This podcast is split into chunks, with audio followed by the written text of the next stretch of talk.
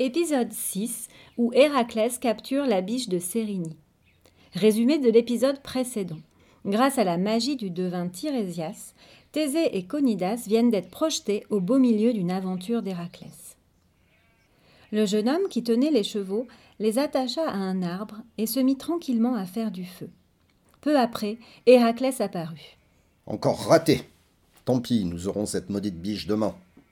Cela fera bientôt un an, mon oncle, que tu dis cela tous les soirs, répondit le jeune homme avec effronterie. Iolaos, si c'est pour te moquer de moi que tu m'as accompagné, tu peux rentrer chez toi. Iolaos garda prudemment le silence, sachant qu'il valait mieux éviter d'énerver son oncle. La biche de Cérini leur échappait depuis si longtemps.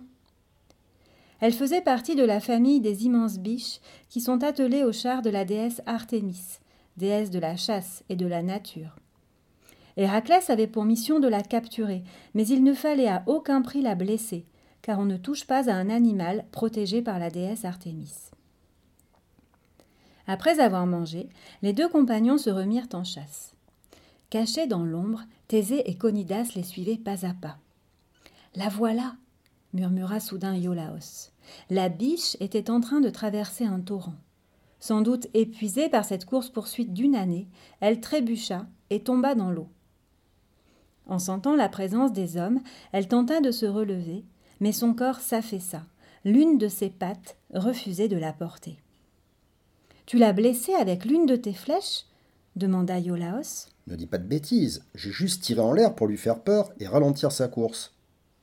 Iolaos se tut, mais Thésée devina à son visage qu'Héraclès ne l'avait pas convaincu.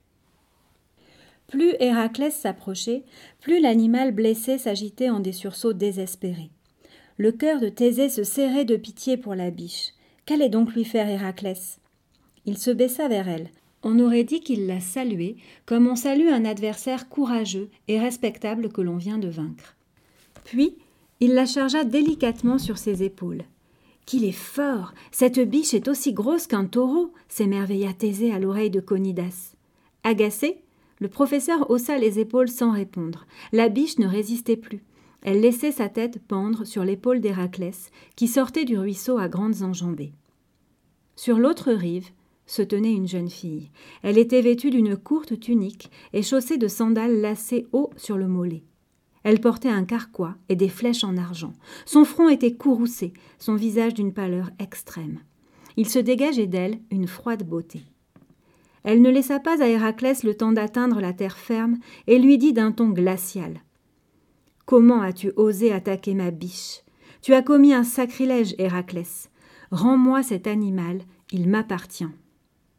Aussitôt, Héraclès mit un genou au sol.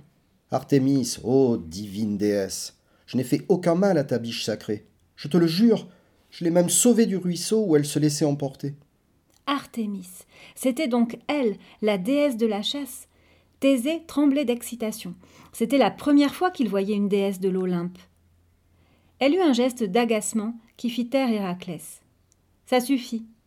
Du haut de l'Olympe, tu imagines que je ne t'ai pas vu poursuivre ma pauvre biche sans répit pendant une année entière. La grosse voix d'Héraclès se fit charmeuse. Ô grande et généreuse Artémis, je vais t'expliquer. Conidas murmura entre ses dents. L'imbécile, il en fait trop. La déesse tourna le dos à Héraclès, puis, d'un geste vif, elle sortit une flèche de son carquois, la glissa dans son arc et se retourna, menaçante, vers le héros toujours à genoux. Tu as assez parlé, libère ma biche ou ma flèche te percera le cœur. Thésée retenait son souffle. À cet instant, Iolaos bondit. Non cria-t-il. Héraclès n'a pas voulu faire de mal à ta biche. C'est son cousin, Eurysthée, le roi de Mycène, qui lui a ordonné de la capturer. Tu sais bien qu'Héraclès a commis un crime terrible et que pour sa punition, il est condamné à accomplir les douze travaux que Ristée lui commande.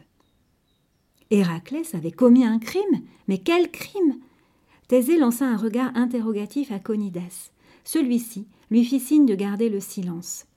Iolaos continuait à parler à la déesse. Tu sais comme moi qu'Héra ne cesse de persécuter Héraclès, comme elle t'a persécuté toi-même, ainsi que ton frère Apollon. Cette fois, Conidas approuva. En voilà un qui est malin au moins. Il sait qu'Artémis déteste sa belle-mère Héra. Effectivement, à ces mots, Artémis avait baissé son arc. Iolaos venait de marquer un point. L'astucieux jeune homme poursuivit. Laisse Héraclès retourner avec la biche de Sérigny auprès d'Eurysthée.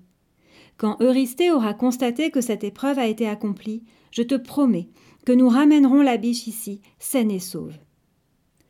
Aucun sourire n'adoucit le visage de marbre de la déesse de la chasse. Elle dit simplement J'accepte, je te fais confiance, jeune homme.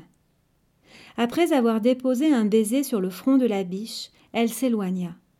Avant de disparaître, elle se retourna une dernière fois et cria Héraclès, apprends à ne pas mentir aux dieux.